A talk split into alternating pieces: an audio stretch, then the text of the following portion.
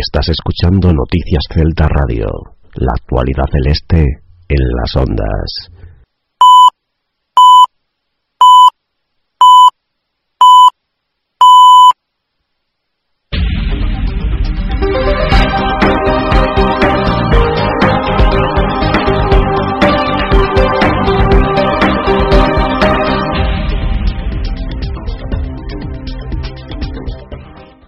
Tal? Muy buenas tardes amigos, amigas de Actualidad Celta, de Noticias Celta Radio y bienvenidos a la novena edición de este programa en este 1 de abril del 2011 hasta las 6 de la tarde para repasar lo más destacado en la actualidad del conjunto telteña que tiene este domingo. Un partido trascendental en el Heliópolis, en el Benito Villamarín, el domingo a partir de las 12 del mediodía.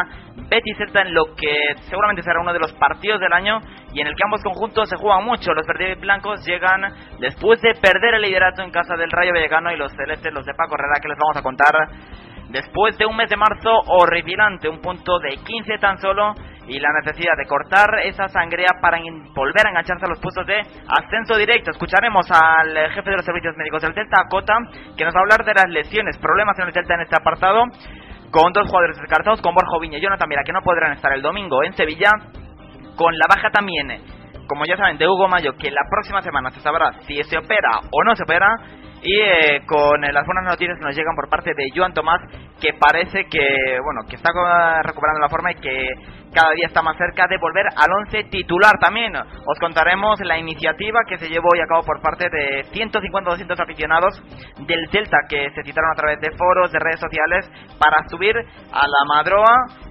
eh, ya os digo, entre 150 y 200 personas esta mañana en, en, el entrenamiento del Celta a las 10 y media. Una iniciativa que fue bueno creada por Pablo García Velasco, un forero del, del Celta.com, con el que charlaremos. También nos iremos hasta Radio Babel de Sevilla con Nacho Fernández para que nos cuente un poquito la previa del conjunto verde y blanco y cómo llegan los FPML a este encuentro. Nos diremos el 11 que se prevé para el partido del domingo. Por cierto, un partido que podrá estar pasado por agua a pesar de las buenas temperaturas que está haciendo ahora mismo en las ciudades hispalenses. Se esperan para el fin de semana chubascos y en bastante cantidad para la hora del partido. Como siempre también tendremos la tertulia con Marci Varela y con eh, Carlos Iglesias Castellón de Faro de Vigo para comentarnos lo más destacado y él también nos hablará de la Liga Delante y de la jornada número 32 que tiene partidos apasionantes, eh, entre ellos un Granada Cartagena, y un Valladolid Rayo Vallecano con el Rayo Vallecano metido en sus problemas eh, económicos graves, muy graves. En principio habían avisado de que posiblemente no, no jugarían este sábado. Bueno, al final sí lo van a hacer después de una reunión que mantuvieron con Luis Rubiales, con el eh, máximo representante de la Asociación de Futbolistas Españoles, de la AFE. Y bueno, hoy vamos a intentar charlar con Dani eh, Jiménez, portero suplente del Rayo y que estuvo en el Celta. Un, bueno, los fallos técnicos en el gestor de llamadas nos impiden emitir esta entrevista, pero bueno, yo os digo, hemos charlado con él y la situación es muy crítica en el Rayo Vallecano un club en el que desde luego es digno de admirar que por la situación por la que están pasando y marchan eh, líderes. Seguramente también sea la mejor solución el ascenso de todos esos problemas económicos. Y bueno como siempre os comentaremos perdón las últimas noticias entre los que tendremos que hablar de Denis Suárez hizo un, eh, pre, un pre-europeo con España digno mención, muy bueno junto a Yar del UFEU, quizás los eh, dos grandes jugadores de la selección española sub-17, que al final no se pudo clasificar para ese europeo sub-17 por el que estaba pugnando con Inglaterra, al final derrota del equipo español 2-1, pero nos quedamos con eso, con esta actuación individual muy buena de Denis y con la confirmación de que el Celta tiene una auténtica joya en la cantera. Este es el menú para la actualidad Celta de hoy hasta las 6 de la tarde, aquí en Noticias Celta Radio, Actualidad Celta.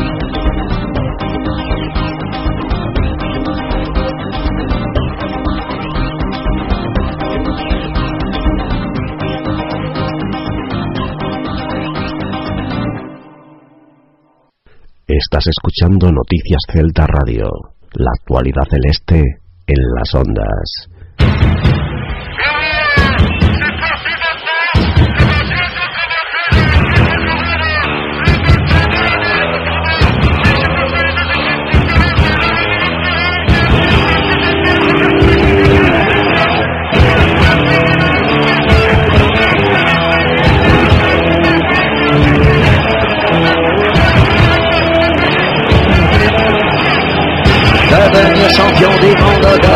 football. Devenir champion du monde de football. Devenir champion du monde de football.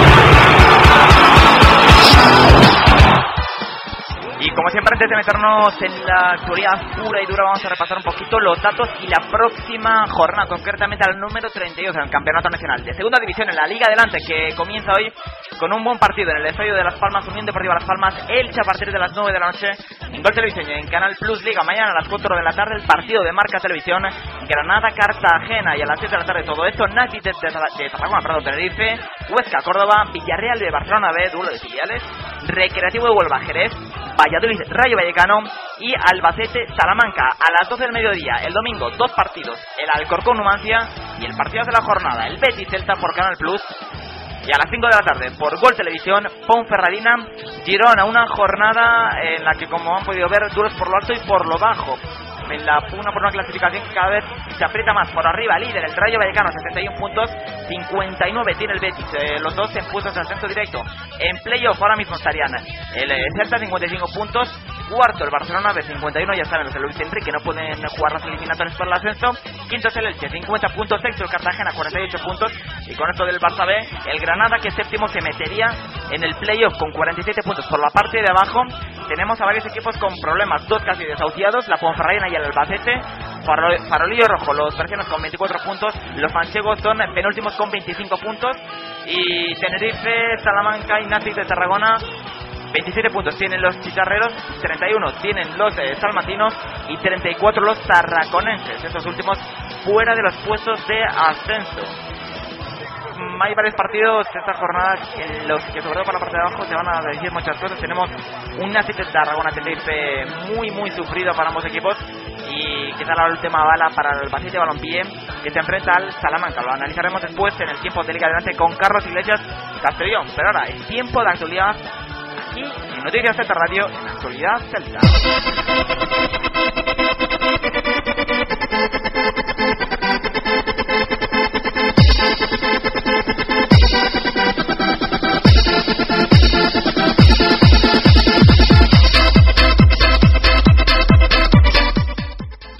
Una actualidad que pasa ahora mismo eh, por el partido del domingo frente al Betis, pero también por el parte médico del Celta, que no deja de preocuparnos. Sobre todo en cuanto a estas lesiones. Tenemos a cuatro jugadores eh, que, bueno, preocupan. Sobre todo son Borja Oviña, Jonathan Vila, Joan Tomás y Hugo Mayo. El quizá el más preocupante es el caso de eh, Hugo Mayo, eh, porque bueno, eh, se esperaba que lo fueran a operar, se decide la próxima semana si al final se interviene quirúrgicamente o no esta lesión que tiene en el pubis, esa pubalgia. Pasaba ayer por los eh, micrófonos de la rueda de prensa el eh, jefe de los servicios médicos, eh, Juan José García Cota, y comentaba que se le ha tratado en Pamplona, se le ha visto y se ha confirmado que si pasa por quirófano puede haber una técnica que permita que el jugador de Marín no pase mucho tiempo fuera de los terrenos de juego. Se estaría hablando alrededor de un mes más o menos de baja para lateral derecho del Celta. En caso de tener que operarlo, posteriormente haríamos una cirugía no completa, como habíamos planteado, sino una cirugía solo sobre los aductores. ¿De acuerdo? Lo cual supondría, un, en teoría, un periodo de baja, yendo todo bien, inferior. ¿eh? Esto en el caso de Hugo Mayo, habrá que estar atento la próxima semana a ver si al final se opera o no el jugador de Marín. Eh, una de las, noticias más positivas de la semana es la vuelta a los entrenamientos de eh, Joan Tomás, que bueno, eh, se espera que pueda llegar a esa convocatoria para el partido de Sevilla, dada su buena evolución. Eh, hablaba en rueda de prensa Cota y decía que bueno ya ha dado sus primeros toques y que se le ha notado mucha mucha mejoría y a ver si llega o no para Sevilla es duda jugador catalán Joan Tomás está yendo muy bien tan es así que eh, hoy hemos hecho ya golpeos de balón serios y mañana mi intención es que eh, si sigue así y ya que la ecografía ha confirmado que tiene una buena evolución de esa cicatriz, eh, valorar el que pueda hacer un entrenamiento prácticamente normal. Con lo cual es un jugador que yo no descarto que pueda estar en condiciones de viajar el fin de semana a Sevilla. El que no va a viajar seguro a Sevilla es Jonathan Vila, que no evoluciona del todo bien de esa lesión que tiene en el sólido de su pierna derecha, más lento de lo esperado. Pero eso sí, se espera que sí que sea para el partido del próximo sábado a las 4 de la tarde frente al Valladolid en Balaidos. Pero por ahora el Porriñez, por lo pronto, no podrá estar en el Benito Villamarín. Eh, Jonathan Vila eh, está yendo peor de lo esperado en cuanto aunque su evolución es buena pero con un plazo superior al que yo esperaba por el tipo de lesión que era es una lesión eh, relativamente leve del sóleo que debería estar resuelta en este momento y creo que cumple 16 días pues sí, cumple ahora mismo 16 días esa lesión de Jonathan Vilas a microrotura fibrilar en el suelo de la pierna derecha. Y el que tampoco va a poder estar en el evento Villamarín es Borja Oviña, que sufre un esguince leve en el ligamento lateral interno de la rodilla izquierda. Avisamos, no tiene nada que ver con la lesión que le ha tenido tanto tiempo alejado de los terrenos de juego. Es una lesión eh, que en principio no tendría que afectar a, los problemas que tanto acusió el buen mediocentro Vigués. Es un leve esguince, desde luego, todo es cierto. No, no está teniendo suerte el jugador, el mediocentro celeste. Pero bueno, es baja y esta baja puede ser relativamente buena para Paco Herrera. Y es que se aclaran todas las dudas sobre quién jugará en el centro del campo. Escuchamos al doctor Cota hablando sobre el caso de Borja Viña. Eh, Borja Viña tiene un esguince de la justo en la eh, Borja Viña tiene un esguince de la justo en la zona de inserción del ligamento lateral interno de la rodilla izquierda. Sabéis que es la rodilla que ha dado la, lata estos últimos años, pero que es una lesión que en principio no tiene relación con su, con su patología previa. Es un esguince de una zona que es dolorosa porque es justo la zona donde donde el ligamento se une al hueso.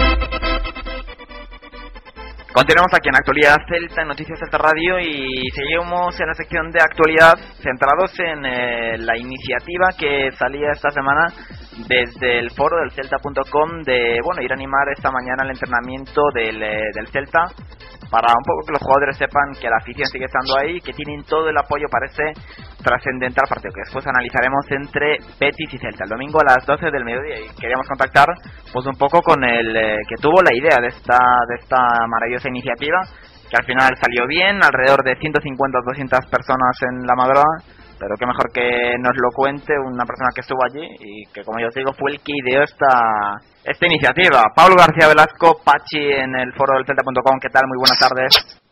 Hola, buenas tardes. Bueno, eh, cuéntanos, estuviste esta mañana ahí, ¿qué tal el ambiente? ¿Muchos celtistas?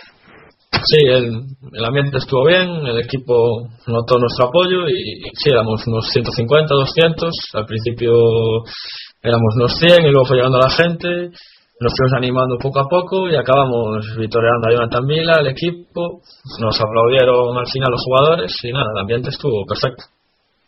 Y bueno, eh, me comentaron que entrenaron solamente una hora porque tuvieron sesión de vídeo antes, ¿no? Sí, creo que sí. Además, al ser el último entrenamiento de la semana, es normal que entrenen con posesiones y más cosas. Ya les metería el físico entre semana. No, te, te comentaba que, que, leía por ahí que incluso Papadopoulos se metió dos goles, se prodigó en, en ataque y, y, también tuvo sus aplausos, ¿no?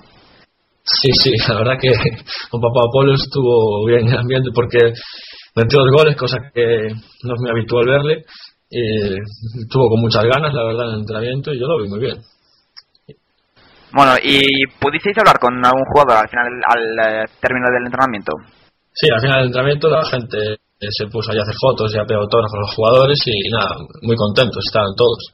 Incluso decían que si fuera así todos los días estarían bueno, mucho más contentos, ¿verdad? Os comentaban eso, ¿no? Que les había hecho mucha ilusión, pues está bien. ¿Y cómo lo hiciste tú de moral, de preparación para el eh, importante partido del domingo? Pues yo muy bien, los vi muy animados en el entrenamiento, después de cinco jornadas malas, yo creo que bien, se recuperaron bien de las derrotas y yo creo que el domingo van a salir a morder como si no hubieran pasado nada con estas derrotas. A ver, a ver, ojalá, ojalá que sí.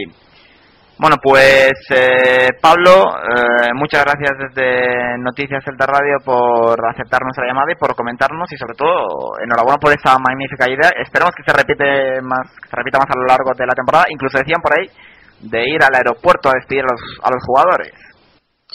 A ver, ojalá. El celtismo yo creo que es más grande de lo que parece. Y, hombre, si llega a ser un día no lectivo o no laboral, hoy creo que estamos allí 600 personas, 700. Pero bueno, la gente tiene que trabajar y yo, por ejemplo, tengo clase de tarde. Salgo por las mañanas, tenía libre. Bueno, pues ahí está esa idea de Pachi del foro del Celta.com. Pablo, de verdad, eh, muchas gracias. Y a ver si nos traemos una victoria de, de Sevilla. Un placer, Pablo. Ojalá. Ah, gracias, hasta luego. Ahí están las declaraciones de Pablo García Velasco, el eh, ideólogo de esta, de esta iniciativa, el forero Pachi del Celta.com. Nosotros hacemos un parón mínimo y volvemos con la previa de Betis. Nos vamos a ir hasta Sevilla para hablar con Nacho Fernández, el reactor de Babel en la ciudad hispalense. Continuamos en Noticias Celta Radio en Actualidad Celta. Estás escuchando Noticias Celta Radio, la actualidad celeste en las ondas. Sabes que te buscan están esperando a escuchar tu nombre. Quieren saber dónde estás. ¿A qué esperas? La publicidad te descubrirá. Anúnciate en nuestra emisora. Le informaremos sin compromiso.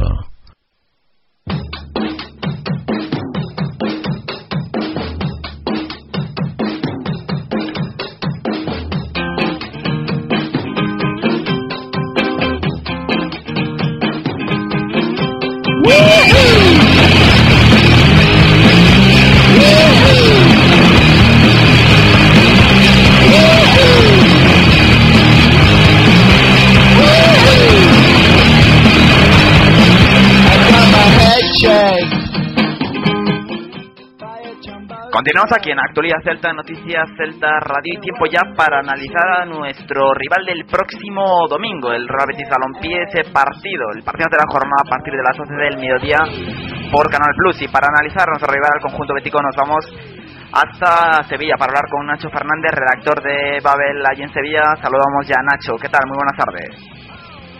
Hola, buenas tardes. Bueno, ¿cómo llega el conjunto bético, el equipo de Pepe Mela, esta gran cita, la cita del domingo? Bueno, pues llega con la baja de Iney por sanción y la de Momo por, por lesión, como es habitual ya. Y después volverá tras la sanción a Sevilla, donde se echó en falta el pasado partido. Y nada más de lesiones y demás. O sea, llega a punto. en Maná por lo que leíamos, eh, llegar a punto, ¿no? Sí, Estamos problema. Y bueno, estaban leyendo esas declaraciones del jugador eh, del Betis que bueno, llevó unos partidos quizá un poco bajo de rendimiento por, por esa lesión. Pero bueno, él supo que hay que jugar este partido.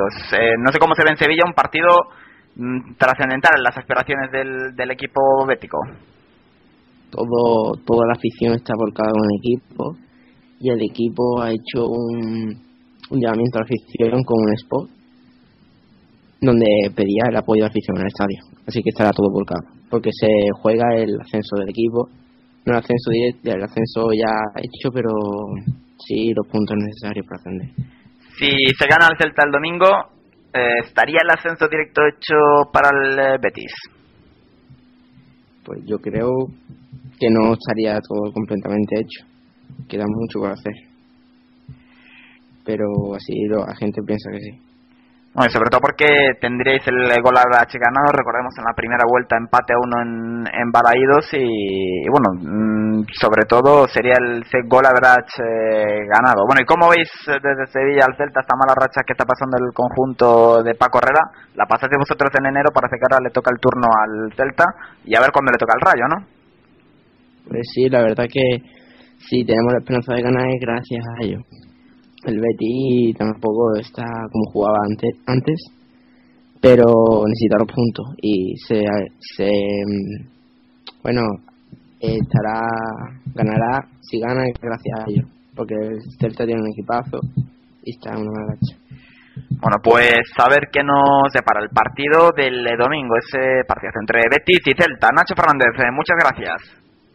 Muchas gracias a ti. Ahí estaban las palabras de Nacho Fernández desde Babel, Sevilla, con la previa del eh, que será el eh, Betis Celta. Nosotros hacemos un parón y volvemos para analizar en tertulia lo más destacado de la actualidad del Celta esta semana.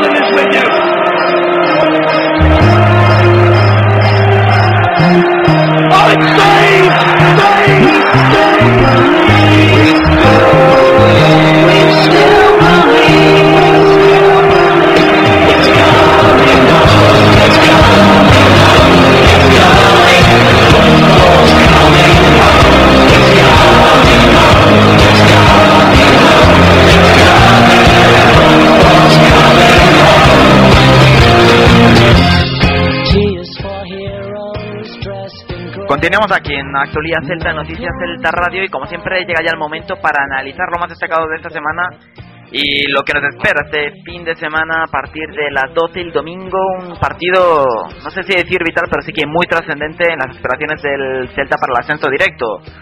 Frente al Betis, el- un partido que se ha llamado a ser, si no el mejor choque de la temporada, quizá uno de los de los más brillantes por la calidad de ambas plantillas y sobre todo por la situación clasificatoria de ambos conjuntos. El Betis eh, viene de perder frente al Rayo Vallecano, nuevo líder de la Liga Adelante, y el Celta tiene que por lo menos puntuar en el Benito Villamarín para intentar cortar ya esa sangría que el pasado sábado estalló con la derrota en casa en Balaidos frente al Recreativo 0-3. Para analizar lo más destacado tenemos a Marci Varela del Fútbol Celeste. Marci, ¿qué tal? Muy buenas tardes. Hola, muy buenas, ¿qué tal? Y saludamos también, como siempre, a nuestro analista de la Liga Adelante desde la reacción de Faro de Vigo, Carlos Iglesias Castellón. ¿Qué tal, Carlos? Muy buenas tardes. Hola, buenas tardes. Bueno, primera pregunta obligada. ¿Qué sensaciones tenéis después del partido del Recreativo? Y sobre todo, ¿cómo afrontáis, cómo creéis que van a afrontar los jugadores el partido frente al Betis de este domingo? Hombre, las sensaciones Pues positivas no son. Marc, empieza, empieza tú mejor. No, no, no, perdona, venga, arranca, Carlos. Dale, Carlos. ok, pues, pues bueno, o sea, las sensaciones positivas no son, más que nada porque no sabemos eh, dónde está el fondo de este equipo, ¿no? No sabemos si, si se ha tocado el fondo, todavía no se ve la luz de ese túnel, pero bueno, también hay que ver que el otro día, pues bueno, el equipo queda con un jugador menos, no sabe, no sabe remar a contracorriente, es algo que ya, ya se lleva viendo a lo largo de toda la temporada. Y luego las sensaciones para el partido contra el Betis. Es un partido, yo creo que es el juicio para saber si el Celta puede luchar o no para, por el ascenso directo. Si se gana, pues ganas a un rival directo por, por subir a, primera. Le dejas algo tocado, porque yo creo que el Betis tiene una presión, no, solo para quedar entre los dos primeros, sino para, para ser el campeón de la categoría. Y, y luego, pues, ganas de golaveras y, y luego acabas con una dinámica negativa que, vamos, que, que ha hecho que el mes de marzo sea, sea de borrón y cuenta nueva. Sí, coincido con Carlos, básicamente es partido no definitivo, pero muy trascendente. Creo que es la salida además más difícil que nos queda. Y yo coincido que si perdemos y el Rayo suma en, en Pucela, se nos pone muy cuesta arriba el ascenso directo. Ya sería una remontada muy importante y que fallen demasiado los demás. Que yo creo que el Betis, si nos sacara siete puntos más de la veraje, no creo que eso lo recortemos en diez jornadas, porque va a costar mucho a los partidos. Va, va a costar, va a costar, va a ser un partido complicado, pero creo que la motivación con la que van a saltar los jugadores al campo va a ser un punto positivo. Creo que va a haber otra actitud de la que hubo en partidos anteriores y, y espero la reacción del equipo, que como han dicho muchos futbolistas esta semana, hay que ser positivos, hay que ser optimistas, pues voy a confiar en ellos y espero que, que saquen un buen resultado. Yo con puntuar me conformo. Con puntuar te conformas. Sí, sí. No, no voy a permitir, sé que es un campo muy complicado donde solo han ganado dos equipos esta temporada. Y creo que lo importante es no perder el partido del Betis para seguir vivos. En Vallecas eh, habían ganado muy poco. No, no, no había ganado ninguno y solo había sacado el récord un punto y mira. No, sí, sí, motivos para el optimismo no hay muchos, pero yo creo que mm, es quizá el rival que mejor nos podía venir ahora mismo en estos momentos, porque si no el, si el Betis no nos da un plus de confianza, no nos lo va a dar ningún eh, ningún otro equipo más. Yo creo que es eh, quizá en el momento en el que mejor eh, le podía venir al, al equipo de Paco al Betis. Sobre todo por la presión que también decía Carlos antes. Es que el Betis se está jugando mucho más que el Celta. El Betis es una exigencia que tiene que subir a, a Primera División. No solo lo deportivo y, lo, y la afición que tiene, que es mucha detrás, sino lo institucional y lo económico, que la situación es muy complicada. Además tiene bajas importantes. Yo creo que Irinei es un jugador que no se le valora lo suficiente, pero es el que une la defensa con el centro del campo, la parte de arriba, es una baja importante. En no está en un buen momento y esperemos que siga así. Eh, es un equipo muy peligroso, que va a tener mayor exigencia, va a estar delante de su público, eh, que parece que además va a haber una gran entrada. Así que yo creo que el Betis va a tener mucha mayor presión que el Celta y el Celta debe entender y leer un partido, que es lo que, lo que le está costando, y, saber que, que el tiempo siempre va a correr a favor nuestro. Yo fíjate, yo creo que va a ser un partido parecido, sobre todo en la primera parte, a lo que fue el de Granada Eh, yo creo que el Betis, sobre todo por la presión ambiental, eh, va a salir en los primeros 10 minutos a morder, a intentar buscar un gol cuanto antes. Y va a ser, yo creo que el eh, amo y señor del partido y el Celta tendrá que aprovechar cual la mínima oportunidad que tenga y, y retomar aquella efectividad de antaño porque realmente el Betis va a dejar muy poquito atrás y el Celta va a tener eh, que aprovechar eh, lo, lo, mínimo, lo, lo, la mínima oportunidad que tenga, el Celta va a tener que hacer mucho, mucho daño y ser muy letal arriba. Sobre todo si saben hacer las contras, cosa que en Granada, digamos que, que, no fueron capaces, ¿no?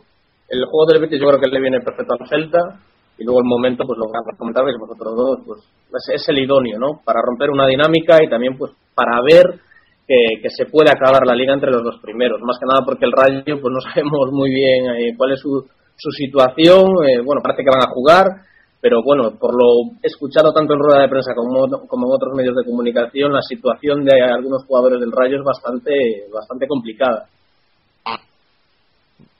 Sí, eso está claro. El Rayo es una bomba relojería. Algún día tiene que estallar. Y ya lo decía Murillo ayer. El Rayo no ha tenido ninguna mala racha su peor racha ha sido tres partidos en los que no consiguió la victoria. Siempre ha triunfado. No le ha pasado ese gran bache que estamos teniendo nosotros ahora de que tuvo el Betis con cinco derrotas consecutivas. Le tiene que llegar, esperemos que le llegue y, confiar en eso. Pero lo importante yo creo que también es que somos nosotros. Si nosotros no estamos finos, da igual que fallen los rivales. Si nosotros no ganamos, nos vamos a quedar sin estas dos primeras plazas. Bueno, y para el partido del domingo, se ha hablado esta semana de que puede haber cambios en el once titular, sobre todo debido al bajo rendimiento de hombres claves como David Rodríguez, Quique Lucas o Roberto Trasorras. Yo realmente creo que a David Rodríguez no lo va a quitar por dos razones. Uno, porque no tiene ningún suplente de garantías. Y dos, porque es el único punta natural que, que hay en el equipo. Porque, bueno, Papadopoulos hemos visto que incluso se desenvuelve mejor como, como media punta. Después, no sé cómo veis, ¿creéis que va a quitar a, a De Lucas y a Trasorras? Pues yo creo que los va a mantener. Una semana más, por lo menos, eh, voto de confianza. Eh, aunque yo creo que, sobre todo, De Lucas se merecía sentarse en el banquillo. Pero creo que la trascendencia del partido y a lo mejor su veteranía, cosa que, excepto Papadopoulos, el resto carecen de ella, de los suplentes, pues creo que va a apostar una semana más por ellos, aunque es merecido que yo creo que el catalán eh, se merecía estar en el banquillo y los otros dos, tanto Tarsones como David, tampoco si se entra en el banquillo había que tirarse los pelos, de los pelos. Creo que se soluciona un problema Herrera en el medio campo, no está Ubiña, que van a jugar los, los tres que quizás están en mejor forma. Y atrás, pues bueno, Ortega de nuevo y con Murillo de lateral. Eh, y Van en la portería. Cambios hay obligados, va a ser un once distinto, pero bueno, yo creo que de total confianza y que le puede plantar cara al Betis. Y confío también mucho en la importancia de las internadas de los laterales, de Murillo tampoco se lo voy a exigir, pero creo que Roberto Lago va a ser muy importante en este partido. Lo de, de Lucas, eh, yo creo que lo, lo, lo, tenía que sentar en el partido frente al Recreativo, en el momento de la expulsión de, de Falcón, cuando Herrera reteó a Trasorras. Yo creo que fue un, un grave error del, del técnico y, y, era ese el momento en el que tenía que sentar a, a De Lucas y haber jugado y haber mantenido en el terreno de juego al único hombre capaz de, de crear y quizás de mantener una posesión y darle calma al Celta que es lo que necesitaba en ese en ese momento. Pero bueno eh, mm, parece que hay ciertos eh, jugadores no que tienen que jugar por decreto. Eh, de Lucas lo sentó creo recordar un partido frente al Girón en la primera vuelta. Y desde aquellas tampoco ha dado un excelente rendimiento desde, desde que comenzamos el, el nuevo año. Pero bueno ahí, ahí sigue jugando. Es cierto que te puede dar una jugada, te puede dar un gol, un asistente en cualquier momento, pero bueno.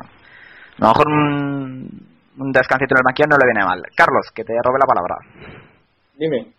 pues nada, hombre. Yo la verdad de Lucas creo que tiene que jugar porque es un jugador experimentado en este tipo de, situaciones, en este tipo de, eventos y de partidos. Y sobre todo porque ya lo comentaba en una entrevista en Faro de Vigo, ¿no? Que, que él pondría a Jota en ocasiones, pero es que digamos que ni Jota ni a Víctor Vázquez se le pueden se le puede pedir responsabilidades sobre, sobre la situación que está pasando el primer equipo. Y a los que sí que hay que pedirles esas responsabilidades son a jugadores como de Lucas, Trasorras, que verdaderamente son jugadores con experiencia y son, digamos, los jugadores franquicia de, este Celta.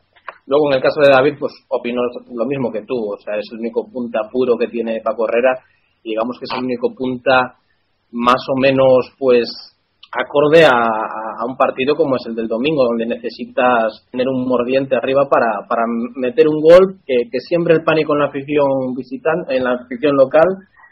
Y, ya te digo, o sea, yo, yo es que lo, lo, veo bastante claro en ese tema. David y David Trasorras y de Lucas jugarán. Luego, pues hombre, habrá que ver si hay alguna novedad en la convocatoria y también cuál es la aportación de jugadores de banquillo que últimamente es bastante escasa. Eh, me gustaría reseñar la, la, vuelta de Joan Tomás, que, que es un jugador, fue un jugador muy importante en los, en los primeros partidos de competición y que, hombre, ahora regresa de, de una lesión, pero, pero a ver si aporta esa, esa revolución de, de, los, de los minutos finales de un partido que pueden hacer que el Celta en una contra pues pueda matar el partido o incluso lograr un empate. Fíjate, yo creo que la vuelta de Joan Tomás eh, puede ser eh, una de las mejores noticias que tenga el Celta de aquí a final de, temporada, porque el Celta realmente lo que necesitaba era un, eh, un sustituto, no, no de Trasor, pero es un sustituto ahí en el centro del campo, la media punta, que, que organizar también un, un, poco el juego, que era de lo que carecía el Celta. Tenía a Trasorras y se acabó. Y el rendimiento que dio en la primera vuelta es innegable. En los pocos minutos que disputó, cuatro goles, cuatro asistencias y de repente para correr lo sentó, decía el otro día en una entrevista a Faro de Vigo que lo iba a volver a meter de titular justo la semana en la que se lesionó. No sé realmente si, si fue así, pero realmente fue llamativa esa desaparición del once de Joan Tomás y no sé qué pensar. Yo creo que el catalán puede dar mucho, mucho al, al equipo. Sí, puede dar, puede dar cosas de las que estamos careciendo. Es que también como decía, yo creo que del banquillo que se está portando mejor, el que está aportando más cosas es Papadopoulos. Yo sé que le veo algo diferente, que sale con unas ganas, que pelea. En los últimos partidos ha sido el único de los que ha entrado que algo ha mejorado, incluso algunos minutos de Yago, los primeros con Granada, pero Dani es el jugador de banquillo que más está jugando eh, por partidos jugados y yo creo que su rendimiento está siendo flojísimo esta campaña. Creo que no se está dando más minutos los que está mereciendo y otra gente que sí que se los merece no se lo está dando yo confío en ellos sobre todo y a lo mejor veremos cómo llega Joan lleva a alguien del filial yo creo que la idea sería llevar a Ikechi y bueno, si estuviera Ikechi es otra arma que también teníamos en el banquillo creo que es un jugador muy diferente a todos los que tenemos ahora mismo en la plantilla pero Marci, mmm, dices lo de Papadopoulos, que ahora mismo es el jugador que más ganas, que más ímpetu quizás le ponga. Yo quizá ahora mismo eh, no valoraría eso. Si a comienzos de temporada, cuando todos los jugadores se tienen que ganar un puesto, yo ahora mismo valoraría la, lo que puede dar cada jugador al, al equipo. Y, realmente yo creo que la aportación de Papadopoulos a estas alturas, eh, no voy a decir que nada, pero sí muy muy pequeñita puede puede ser. No, yo no lo veo realmente eh, preparado para, para rendir en un equipo que quiera ascender. Yo creo que hay que tener más fe en él. Yo creo que la gente a veces olvida un poco del pasado y estamos hablando con un campeón de Europa, que que la selección griega yo diciendo que nos coja y algo tendría que hacer. Y yo creo que cuando salió, por ejemplo, el de Granada, el equipo mejoró muchísimo. O sea, con dos cambios mejoró mucho que más contra Suárez de Lucas. Y David fue cuando tuvo sus ocasiones, fabricadas casi por Papa y por Thiago. O sea que algo sí que crea para el equipo. Para que el otro día salieron Daniel, no es hay que el partido estaba muerto. Y da igual a, a quien hubiera metido Herrera, porque el Celta estaba ya dejándose llevar por los minutos y acabar esto cuanto antes.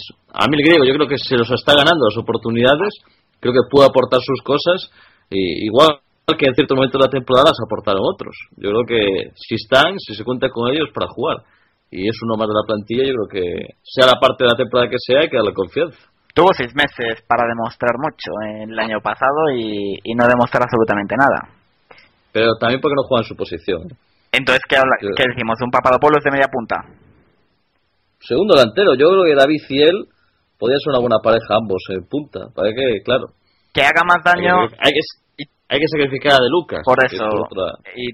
Son diferentes, tanto Papa como De Lucas, hay que decirlo. Juegan de una manera diferente. ¿Y tú crees que el Celta yo... ganaría con Papadopoulos y David más que con De Lucas y con David? Yo creo que. Depende, que par... Depende de partidos y momentos. Pa Papadopoulos ah, hizo daño contra el Granada, que tenía muy, muchos espacios. El Granada estaba echado arriba porque vio la victoria al, al alcance de, de, la mano y, hecho, y se echó muy arriba. Y, hombre, jugando con media punta es cierto que tuvo muchos espacios, pero bueno, yo mmm, no lo veo, realmente, no lo veo para... No. Yo, yo, que puede parecer, dice este tío está loco, yo confío en el griego, yo, yo tengo esperanzas aunque pueda hacer algo. Y tiene también la barrera esa del gol, que es meterlo. Cuando meta el primero, pues coger la confianza, porque el problema es ese, meterlo. Porque David lleva un gol en ocho partidos. Tampoco se le cuestiona. Papa solo marca contra equipos que visten de rojo, pantalón azul, y es cuando realmente hace sus actuaciones primorosas. eh, desde que sale en el Celta marcó contra el Lorense en dos amistosos, hizo un partidazo contra el Numancia y en, y en, y en Granada. Ahí se acabó el rendimiento. Le metió al Oviedo, al Oviedo y metió el Montreal Impact, ese, ese equipo que exótico donde los hay. ¿Al Oviedo y a cuál? ¿A cuál? Montreal Impact, un amistoso que hicieron el año pasado, cuando llegaron Celerino y él, y marcaron los dos precisamente, el Celta 1-2-1, aquí el amistoso. Hombre, ahí. pero, pero el nivel de Lorenzo no es comparable al de esos dos equipos. Por favor. de, de Montreal Impact, oye, juega la Liga NASL en Estados Unidos, que es una especie de segunda división. Que estaban aquí de pretemporada exótica. Sí, de pretemporada. Igual que los chinos cuando estuvieron los del. Que entrenaba el portugués Jaime Pacheco. Debe ser que, que Vigo es un destino. La temperatura que es buena. debe ser, debe ser. Carlos, ¿qué opinas tú sobre el tema de Papadopoulos? Yo a mí me, me gusta la actitud con la que sale, ¿no? O sea, es un jugador que, que parece un, un tío de 20 años, ¿no? Sale a ganarse el puesto, sale a buscar su oportunidad y, y me gusta sobre todo, pues, pues no se falla un gol, recupera el sitio, no, no se queja, no, no protesta sobre el mal pase que le puede hacer un compañero. Yo creo que eso es positivo, ¿no? Porque a veces, si os fijáis, David se, se queja demasiado, ¿no? Y, a veces hay que recuperar el sitio, hay que, o sea, hay aspectos tácticos que son vitales, ¿no? En, el, en los 90 minutos de partido no hay tiempo para quejarse. Para quejarse nos quejamos después, pero durante el partido es cierto que la actitud que está mostrando Papa, pues, pues es muy buena, es un tío que también tiene, tiene experiencia. Ah, Contra el Granada me gustó mucho, hizo un par de jugadas que se pudieron acabar perfectamente en gol. Lo que le falta un poco es asociarse bien con David, cosa que De Lucas sí tiene. Yo creo que esa es la asignatura pendiente del, griego, del griego del talaverano, según se vea, porque ser una pareja, pues es cosa de dos. Pero, pero bueno, si recuperamos a Papa es, es vital, no solo para la recta final de, de- de la liga regular, sino para, para un futuro playoff que se puede jugar en un futuro. Es, es que esta campaña los datos son alarmantes. Eh, Papa ha disputado 259 minutos frente a los 596 de Dani o a los 715 de Yago Aspas. Es decir, ha disputado 500 minutos más, que son a lo largo de la temporada seis partidos enteros. Aproximadamente. Es que yo creo que las oportunidades, si fueran iguales, yo te puedo decir, pues mira, si el griego tú le cinco partidos y de titular y no mete un gol, yo no lo pondría más. Pero creo que este año tampoco lo hemos visto tanto como para de- desterrarlo ya del equipo. Al, al griego lo mató el primer partido contra el Barça. Yo creo que desde allí hubo una serie de jugadores que, que su participación Sí. descendió de manera de manera alarmante. Igual- Igualmente Sergio Ortega, ¿eh? que a mí la verdad me ha convencido en los dos últimos partidos. Es cierto que no tiene salida de balón, pero bueno, al corte ha estado bastante bien y con delanteras que tampoco son muy muy muy fáciles, ¿eh? Porque joder, contra el Granada para mí me pareció me pareció una buena actuación. Si, si no hablar con Túñez, que ha disputado 110. Túñez no jugó desde Barcelona y jugó un ratito contra el Jerez. Ha jugado más Víctor Vázquez que Túñez esta temporada. Lo de, lo de Túñez es re- realmente preocupante. Nos, eh, no sé quién, quién nos decía que, que realmente a lo mejor lo, lo de Túñez no es tanto un problema técnico, un problema físico, como sí que puede haber algo más detrás. Si se hablaba de un problema De un problema personal. personal, exacto. Mm, No sé. Igual no lo sé, pero pero vamos, se- se comentaba eso. Yo real- realmente eh, la- que Paco Herrera ponga antes a Sergio Ortega que a Túñez por lo de ser diestro, sí, bueno, ya sabemos lo de, los, lo de algunos entrenadores, la manera que tienen con lo de jugar dos centrales zurdos, que no, que no les gusta nada, pero bueno, no sé si realmente el Celta sale beneficiado colocando a Ortega en vez de a Túñez. Yo creo que dio bastante más rendimiento el venezolano que, que el cántabro, pero bueno.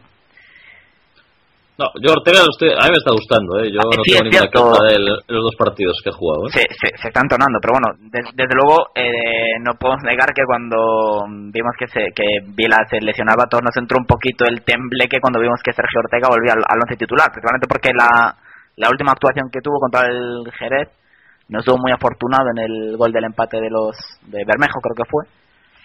Sí. Eh, entonces, bueno, se, es- se, se está entonando, pero bueno, mm, no sé si llega al nivel de Tuñas. Ya. Son diferentes, pero pero bueno.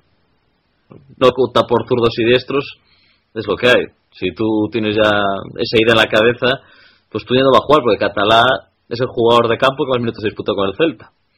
y Catalámita no esté sancionado, tiene cuatro tarjetas, pues ese día que le saque la quinta, ahí estará Túñez con su oportunidad. O a lo mejor subo un chico del filial, quién sabe. No, hombre, no, no. Ya dijo que, ya dijo que si fallaba, Tú- la otra opción era Murillo de ponerlo de central. Pues esta idea hubo, pero claro. Y lo de Víctor Vázquez, ¿no creéis? eh, decía Paco Herrera que no, que el chaval estaba muy entero, que no, no tenía por qué suponer ningún golpe moral. Yo, yo creo que realmente que, que tuvo que ser muy duro para Víctor cuando vio que iba a poner a Cristian Bustos como lateral derecho antes que a él, que había jugado y no había desentonado para nada. Bueno, pero Pa- Pa- Paco lo había justificado, Paco Herrera lo había justificado como, como un problema de recorrido, ¿no? Que Víctor Vázquez en ese sentido es más, más un central, ¿no? Reconvertido, ¿no? Digamos que no aporta la profundidad que puede aportar Roberto Lago, ¿no? Esa había sido la justificación que él más o menos había dado para, para poner a Bustos. Tampoco es que Cristian Bustos el otro día ofreciera una profundidad impresionante. Pero bueno, dadas las circunstancias del choque, creo que Bustos poco pudo hacer para, para sacar buena nota, ¿no? yo es que creo que no es del gusto Víctor Vázquez de Paco Herrera. Eh, está claro que yo creo que su puesto es más el de central que lateral, pero aún así yo siempre pondré a alguien que sea de un puesto específico antes que reconvertir a otro jugador a esa posición. Es que además no solo el Celta perdió un lateral, sino que el medio campo bajó eh, sin bustos en el partido contra el Recre, que esa fue otra de las claves yo creo.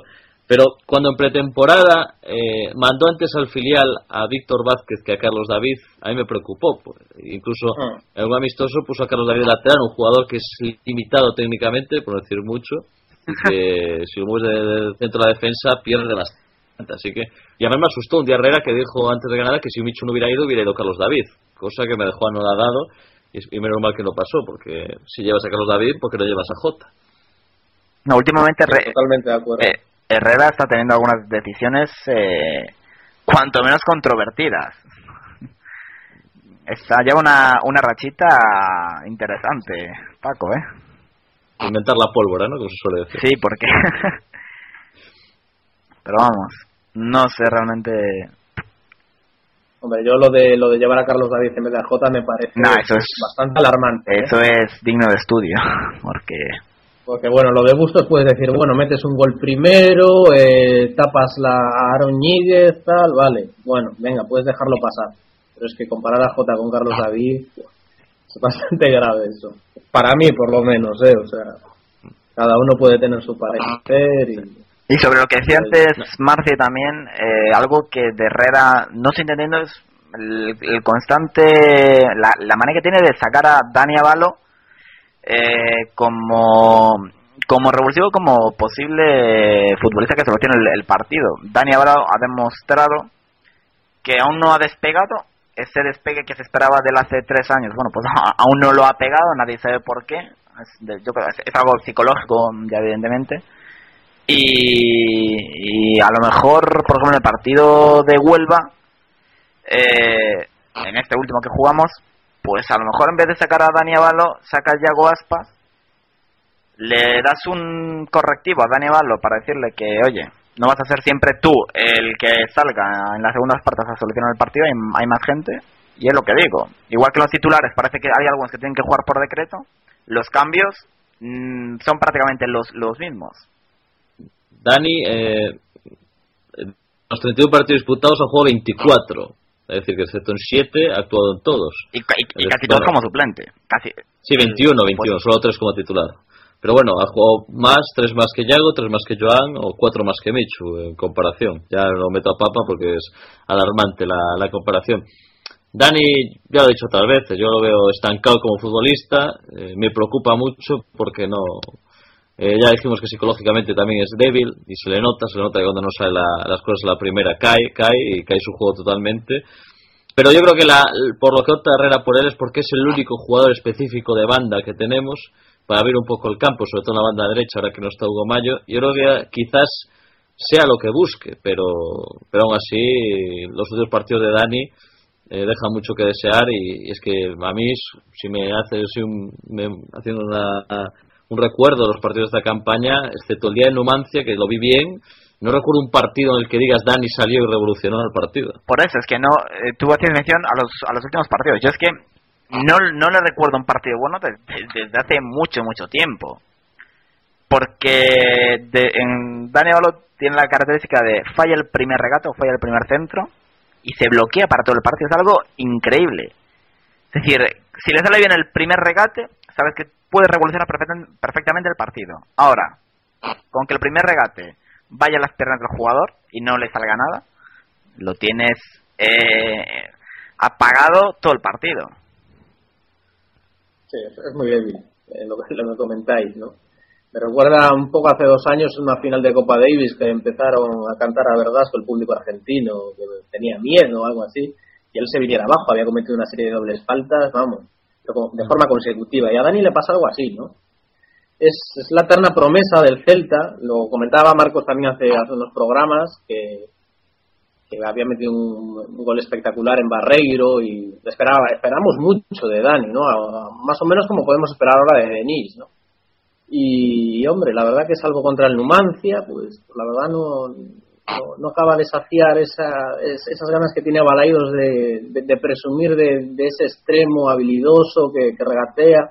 Todos sabemos que su asignatura pendiente al centro. Pero no sé, además este año, tal y como empezó contra el Numancia, también habían metido un gol en Copa contra el Alcorcón, pues todavía había más esperanza, ¿no? De, ver ese Dani desequilibrante y de ver ese Dani, pues, pues que puede aportar un, un plus a, a un juego del Celta que cuando, cuando el rival se cierra, pues él quizás sea la llave perfecta para abrir, para abrir esas zagas, ¿no? Las zagas contrarias. Veremos qué, qué nos depara Dani Avalo de aquí a la reta final de temporada y a ver, esperemos, esperemos que sea algo positivo y también no sé si lo notáis vosotros, pero a veces cuando está Yago en el campo, eh, digamos que, que, que sobra un poco esa combinación entre ambos, ¿no? Sí, Van sí, se, buscan continuamente. algo, sí, Se buscan. Oliver, Oliver, Oliver Atom Tom Baker, ¿no? Es algo así, una manía que tienen entre sí, sí, sí, no, es, es cierto. Y, y, no sé, a veces pues hay otros otros compañeros en mejor posición, no sé. Es algo que tiene que ver Paco Herrera y, y a ver si se corrige y, y nos regalan más alegrías de aquí al final de temporada porque porque la verdad que el equipo les, les necesita. Es la conexión Barreiro que se le subió a la, a la cabeza. Tanta conexión Barreiro, tanta conexión Barreiro que. No, eso se vio el día del, Del Alcorcón. de Villarreal B. De Villarreal B, que, que fue un escándalo. O sea, es que solo jugaban dos jugadores intentando la remontada. Yago Dani, Yago Dani, y, y al final balón perdido. Y en el Yo Corcón por también, eso ¿eh? nunca, Martí. nunca, y En Corcón, el sí, claro, Corcón al Corcón fue. no tocaron tanto el balón, pero el día aquel que solo jugaba al Celta prácticamente y Villarreal al contragolpe, pues es que fue un abuso y creo que es un error. Yo nunca los pondría juntos, yo lo tengo muy claro, después de las experiencias que hemos vivido y la pasada temporada que también vivimos algo de eso. Creo que son dos jugadores que mentalmente pierden eh, cuando están uno al otro, porque Yago busca constantemente a Dani y Dani viceversa. Y, cuando hay eh, nueve compañeros al lado. Sobre todo David, yo creo que es un jugador desesperado cuando juega con estos dos al lado. No, es que a David, con que no le pongas a Tarrazorras o a De Lucas al lado, no hay ningún otro jugador que, surta de, de pases al, al Talaverano. Porque es lo que dices. Aspas eh, no es un asistente nato, que digamos. Es más de fabricarse la jugada y, eh, y de, oye, de tener eh, su magia. Y cuando está Dani Avalo, entre que el, sus centros son eh, pseudocentros, cuando está con Aspas no hay, no hay, no hay, no hay asociación con otros. Lo de mm, David, y, y eso que David es un delantero al que realmente le tienen que dar los goles bastante hechos. Si repasamos los goles de, de David este año, fabricarse él, yo recuerdo el del Albacete, y ahora sí rápidamente a la cabeza no, no se me viene ninguno más. Es decir, todos han sido de empujar, de resolver manos a manos, pero bueno, eso ya es otro, otro debate, pero bueno. Es cierto que, que, que David pierde cuando están Yago y Dani en el campo. Es que Yago por lo menos yo le tengo más fe porque ves algún día que hace un detalle mágico. Se saca algo de la chistera y eso es lo que le hace ser un jugador especial y decir, bueno, yo saco a este tío al terreno de juego y puede que le dé ese arrebato mágico y te haga un detalle que, que te mete un gol. Que eso es lo que tiene Yago. Pero Dani es que no tiene eso, yo creo que es la diferencia. Yo por eso a Yago le tengo algo de fe. Es un jugador que le falta, yo creo que ser constante, constante, que a veces que sale y no aporta, pero tiene, tiene chispa, tiene genio. Pero Dani es que ya no le veo ni ese genio y por eso ya un poco he perdido la fe. Marti, si Yago es constante, no está en el Celta. Eso es muy claro. Si Yago llega a tener un poquito más de constancia, no, no está en el Celta. Seguramente. Por... Pero bueno, el Celta al final es un equipo vendedor y oye, si destaca Yago y hay que armar el lazo, pues encantado soy. Si nos dejan dinero en la, la caja, pues ya vendrá otro. Calla, calla. Vendedor ahora con, con Denis me, me tiemblan las Por manos. eso, por eso, es que yo veo lo que viene por detrás y, y estoy ilusionado, porque no solo. Yo veo a Jota, yo veo a Ikechi. Denis que, que promete. O sea, yo veo que por detrás viene cantera. Entonces, pues, si sale ya, además es una posición que, que hay mucha gente en ese puesto. Tienes a Michu, jugar tienes a Joan. Tienes muchos jugadores que pueden jugar ahí. No, no es una posición que si el Celta viene de ahí, se debilita. Y por cierto que está Tony Cido del Huesca, que tampoco lo olvidemos, es un jugador más joven que Yago y Dani. Y un jugador que, que no ha dado todo lo que tenía que dar y todo lo que tiene de- dentro. Lo está dando ahora en el, en el Huesca. Pero en el Celta no, no llegó a explotar Tony. La verdad, una pena. Bueno, Nada, tampoco, se le dieron cero minutos. bueno es, es cierto eso. También es cierto. Tampoco va a demostrar, eh, sí, o sea, el campo eh, al terreno de juego, vamos.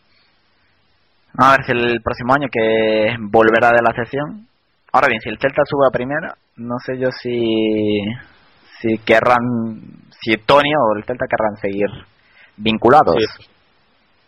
Es que eso, eso es cuando acaba la temporada, si estamos en primero o no, habría un gran debate de qué jugadores valdrían para primero y cuáles no. complicado, ¿eh? Eso es otra historia. Bueno, ojalá que o- ojalá que tengamos que hablar de eso. Marci, ojalá. Claro, claro, pero no quiero lanzar campanas, como dice Tasorras, que luego nos vamos a Plaza América muy rápido. Eso. Bueno, eh, rápidamente ya para terminar. Si perdemos, a pensar en el playoff, ¿no? Yo creo que hay que pensar si perdemos en salir de esta dinámica negativa, porque el Elche viene en una racha muy positiva y todavía hay que enfrentarse a ellos. Y cuando salgamos de esta dinámica, pues sí, hombre, pensar en el playoff, pensar en el día a día y, ilusionar a la gente y a los jugadores de que, de que el objetivo a principio de temporada era esa sexta plaza, ¿no? Y ya te digo, y hacer de Balaidos un fortín, si podemos, y, y luchar por, por un objetivo y por un premio que, que hacía temporadas que, que no luchábamos, ¿no? Y hay que disfrutar del momento y si subimos bien y si no, pues oye, el año que viene pues habrá que rearmarse moralmente a lo mejor futbolísticamente también para, para intentar re- regresar a la élite cuanto antes. Pedir que Balaido sea un fortín es, no sé, como pedir peras al olmo. Eso está muy claro. Complicado. Bastante. Pero sí, lo que decía, yo ya lo dije antes también, que casi adiós si perdemos en Sevilla. Yo creo que no vamos a perder, yo tengo confianza en, que vamos a sacar un punto y seguiremos ahí peleando. Hay que ver todo el rayo cómo evoluciona, que es importante, porque no se presenta un partido le quitan seis puntos, cosa que yo creo que no van a hacer, pero bueno, se le ocurre algún día le meten lleno a la pelea. Y, y el Elche, que me está sorprendiendo mucho, no me esperaba esto del equipo ilicitano, que lleva cinco victorias seguidas, está a cinco puntos. Claro, si tú pierdes contra el Betis, gana el Elche en, en Canarias, eh, pues se mete a dos puntos. Yo creo que el Elche va a bajar, eh, no, Sí, no sí. veo plantilla para estar ahí. Pero claro, si ahora piensas en el playoff, coges la clasificación y al Celta le toca el Granada. Calla, calla. Nada, para, para empezar. Que Granada, ojo, que lleva unos partidos que, claro, jugó con los de arriba y y no, no ganó, empató. Y también va a tener que empezar a espabilar. Tiene un partido contra el Cartagena importante que es bueno para nosotros, que uno de los dos se va a dejar puntos. O los dos.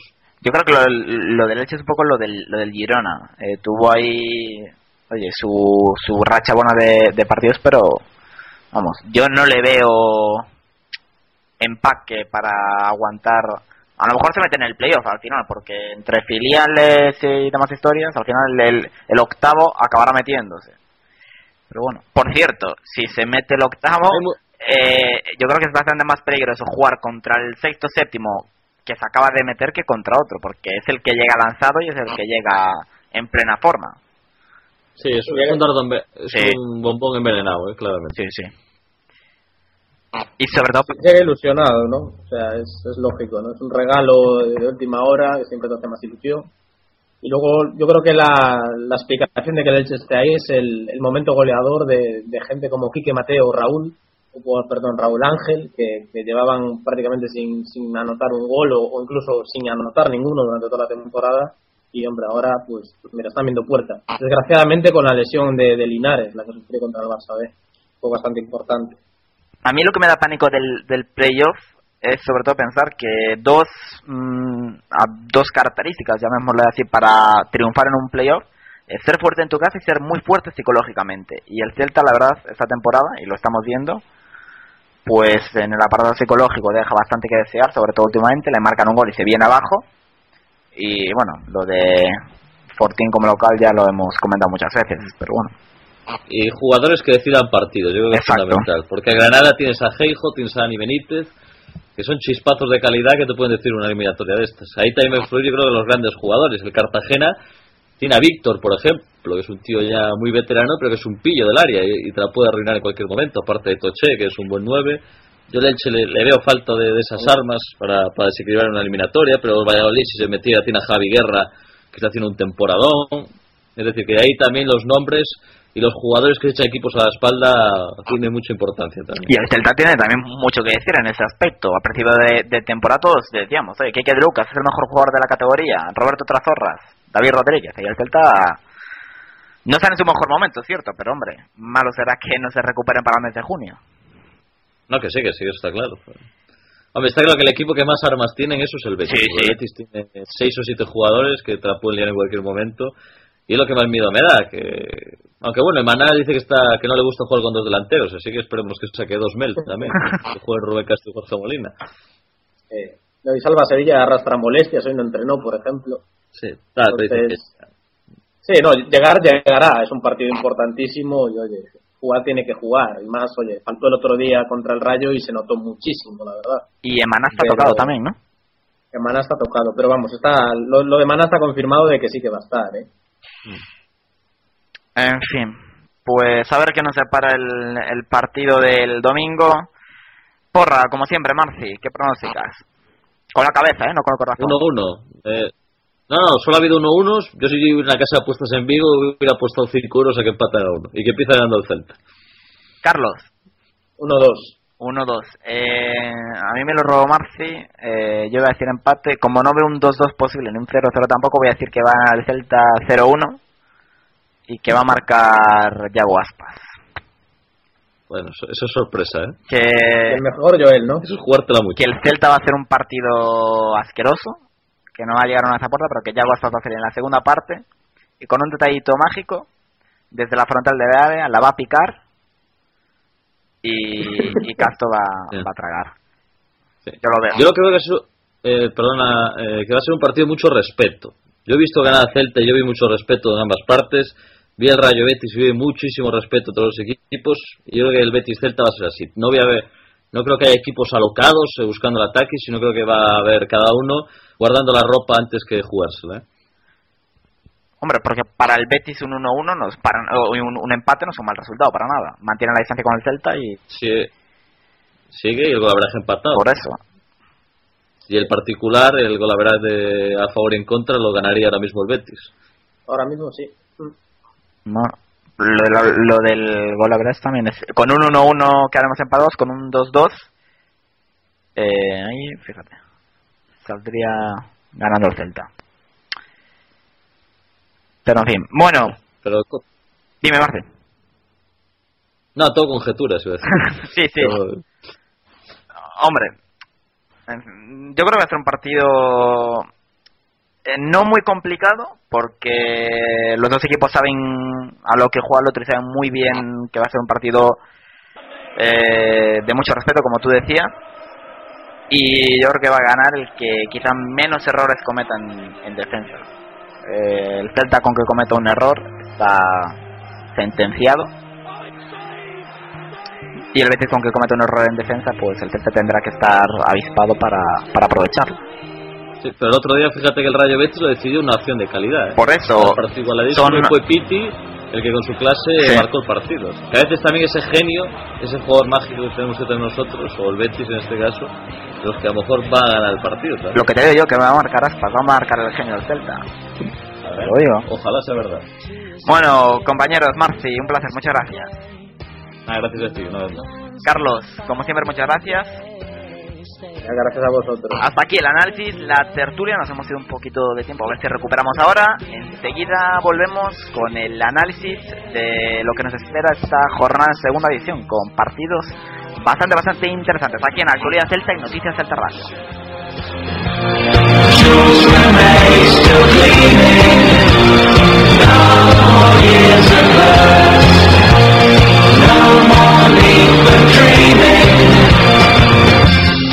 Talk about football coming home. And then one night in Rome, we were strong, we had grown, and now I see it's ready for walk as good as before. Sheer is certain to score, and Psycho screaming, realize all the shirt. Jules Rimet still gleaming. Continuamos aquí en actualidad Celta en Noticias Celta Radio y tiempo ya como siempre para analizar lo más destacado en esta jornada de la Liga Adelante para salir un poquito de Vigo y ver eh, qué nos va a deparar eh, la jornada número 32 en el campeonato de, segu- de segunda división. El partido de la jornada es este Betis Celta que ya hemos analizado, pero hay encuentros bastante, bastante interesantes y como siempre para analizarlos. El que más sabe de la segunda división nos vamos hasta la redacción de nuevo de Foro de Vigo. Carlos Iglesias Castellón, ¿qué tal? Muy buenas tardes, Carlos. Hola, buenas tardes. Bueno, comentamos ya en tertulia ese Betis Celta, pero no nos podemos olvidar de partidos que además de ser muy interesantes interesan mucho al Celta, como por ejemplo ese Valladolid Rayo Vallecano. Sí, Valladolid Rayo, el Valladolid, dinámica positiva, quiere meterse de lleno en la lucha por el playoff. Quizás sea el equipo más temible después en caso de, de meterse en, en ese playoff por, por el ascenso a final de temporada. Y el Rayo, pues que al final va a jugar, tras reunirse con, Rubiales, el presidente de la AFE. Bueno, que el Valladolid, pues ah, recupera a Naucet alemán, recordemos el golazo que le metió al Celta en la primera vuelta. Y bueno, y digamos que su estilete es Javi Guerra, uno de los máximos goleadores de la categoría. Y, y el Rayo, pues ya veremos si prolonga su buena racha o si en cambio tiene ese bache que, le ha faltado. No lo han tenido todos los equipos de la categoría, excepto el conjunto madrileño.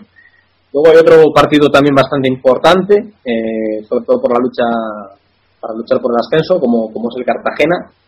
Granada-Cartagena, y ojito con el Granada, que sí, o sea, todos la alabamos, tiene una gran plantilla, pero como no gane, pues puede complicar esa, esa plaza para, para el playoff. Luego otro, otro partido también, Las Palmas Elche, ojito con el Elche, cinco victorias consecutivas, y gana incluso se podría acercar al, a la tercera plaza que ocupa el Celta.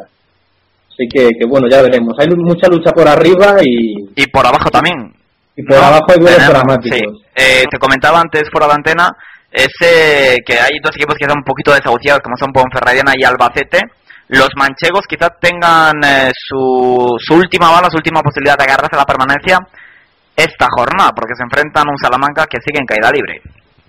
Sí, se reparte drama. El Bacete Salamanca, como el Salamanca no gane, pues, pues también se, se mete en este en este grupo que, que comentas, ¿no? Y después otro también duelo dramático, pues es el Nastic Tenerife. El Tenerife, pues llegaba a Vigo hace unas semanas una, en una dinámica muy positiva, ¿no? Tras la llegada de Antonio Tapia al banquillo al banquillo canario. Pero, pero vamos, como no gane al Nastic, que es el equipo que marca la, la salvación, se pondría a 10 puntos. Igor, el ex del Pontevedra, ya comentaba que, que- que es un duelo dramático para, para los chicharreros. Hombre, desde, desde luego que sí es un duelo dramático, sobre todo, eh, Carlos, lo del Tenerife, todos pensamos que sí, que sale, que sale, pero uf, eh, yo no los veo en segunda división B, pero sí que es eh, digno de analizar la situación de los tinerfeños. Además, el año anterior había perdido la categoría en la última jornada. Este año se esperaba mucho de ellos. Tiene grandes jugadores como Nino, Julio Álvarez, Natalio. Y sin embargo, pues mira, está metido en el pozo y como no reaccione, la situación puede ser muy dramática en las últimas jornadas. Bueno, a ver si salen de ahí, del pozo, sobre todo por porque son un equipo histórico y es un equipo que siempre alegra ver lo más arriba posible. También por la afición que tiene que que animar, vamos, bastante más que otras que yo me sé. Me- Menuda afición que tienen. Y siguen ahí, eh, apoyando al equipo pese al calvario que están pasando. Bueno, Carlos, eh, nos despedimos hasta la próxima semana y a lo mejor con una buena sorpresita la próxima semana, ¿no? Sí, a ver, a ver si, si todo va bien y, y tenemos buenas noticias tanto en segunda división como en segunda B con nuestro Celta B y con otras categorías inferiores de- del conjunto líder. A ver si hay buenas noticias. A ver si hay buenas noticias. Ya os, iré- ya os iremos contando aquí en Noticias Celta Radio. Carlos, un placer, como siempre. Muchas gracias. Venga, gracias a vosotros y un saludo. Bueno, pues ahí estaba el análisis de la Liga Adelante, como siempre por Carlos Iglesias Castrillón. Para llegar ya un poquito de acabar este programa, hacemos un parón y os contamos la última hora del Celta Y os hablamos también un poquito de Denis, que está teniendo una actuación más que destacada, o, o tuvo una actuación más que destacada en el pre-europeo que disputó la selección española sub-17 en Bélgica. Continuamos aquí en Actualidad Celta en Noticias Celta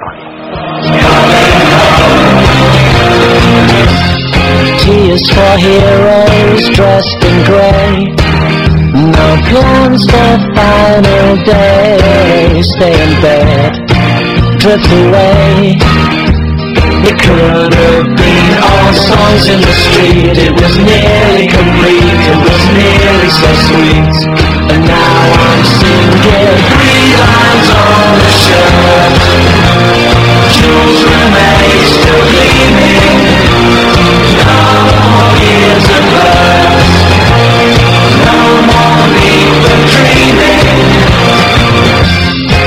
Talk about football coming home.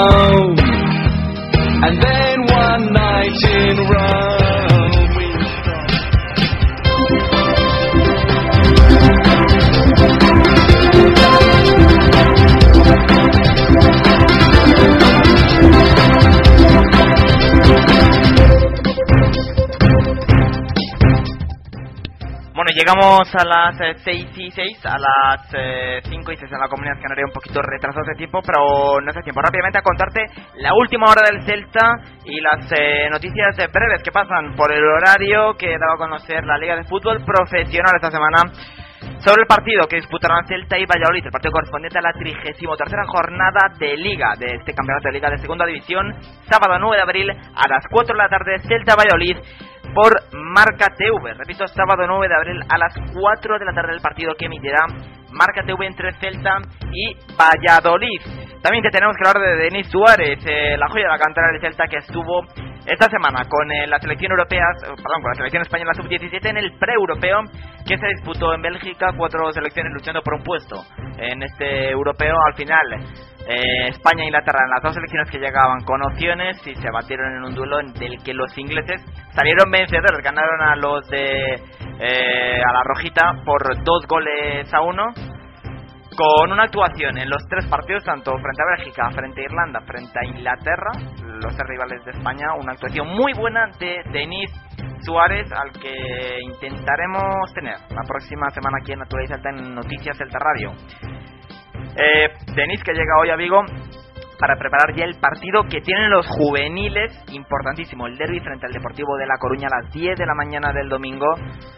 Un partido vital sobre todo para intentar dar caza al Racing de Santander, al líder que juega en Pontevedra. Y es que tan solo quedan dos jornadas para la finalización de la temporada en eh, juveniles.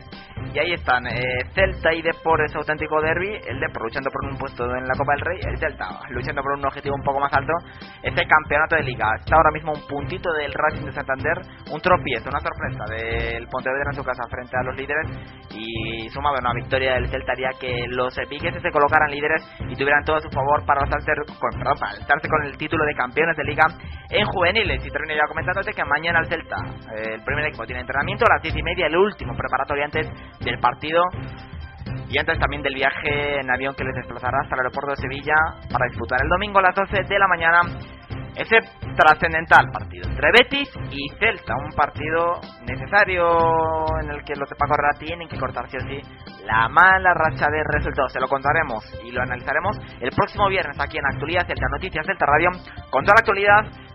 Durante toda esta semana te puedes seguir informando de todo en noticiascelta.com. Ha sido un auténtico placer recibirlo encantado Alejandro Reza. Hasta que ha llegado a las 6 y 9, a las 5 y 9 la Comunidad Canaria, como siempre, un poquito pasado de tiempo. Pero acabamos. Actualidad Celta, Noticias Celta Radio. Un auténtico placer. Muchas gracias.